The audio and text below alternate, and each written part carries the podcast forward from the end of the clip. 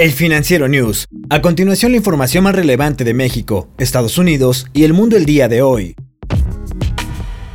Rusia solicitó este martes a la Organización Mundial de la Salud el procedimiento de registro acelerado y la precalificación de Sputnik 5, una de sus vacunas contra el COVID-19, el procedimiento fue realizado por el Fondo Ruso de Inversión Directa. Rusia es una de las primeras naciones en hacer esta petición a la OMS.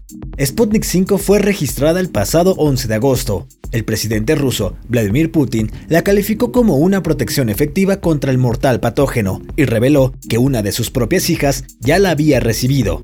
Este proyecto lleva el nombre del primer satélite del mundo lanzado al espacio por parte de la Unión Soviética en 1957.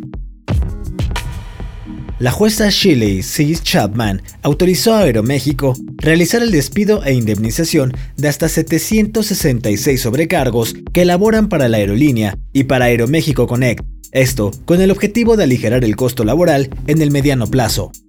La decisión contempla la separación de 616 sobrecargos y 150 asistentes de vuelo. Por su contrato colectivo de trabajo recibirían en promedio una indemnización de 8.278 dólares, la cual podrá variar de acuerdo con el puesto que desempeñen y de la antigüedad laboral. La reducción de la planta laboral forma parte esencial de la reestructura financiera de la empresa, que obtuvo hace unas semanas la aprobación final para acceder a un financiamiento de mil millones de dólares provenientes del Fondo Apolo.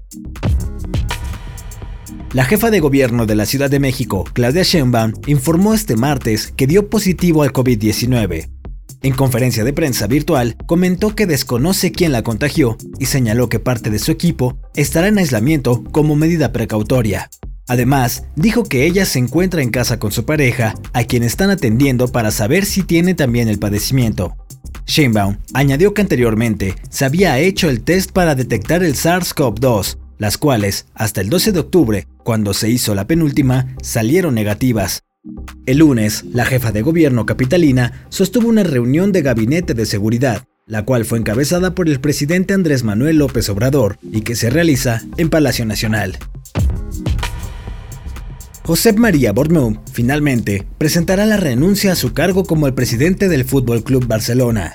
La presión ha hecho que el dirigente decida retirarse sin la necesidad de una votación, la directiva del club catalán se había expresado públicamente en contra de que se realizara este fin de semana un referéndum, esto por razones de índole sanitaria.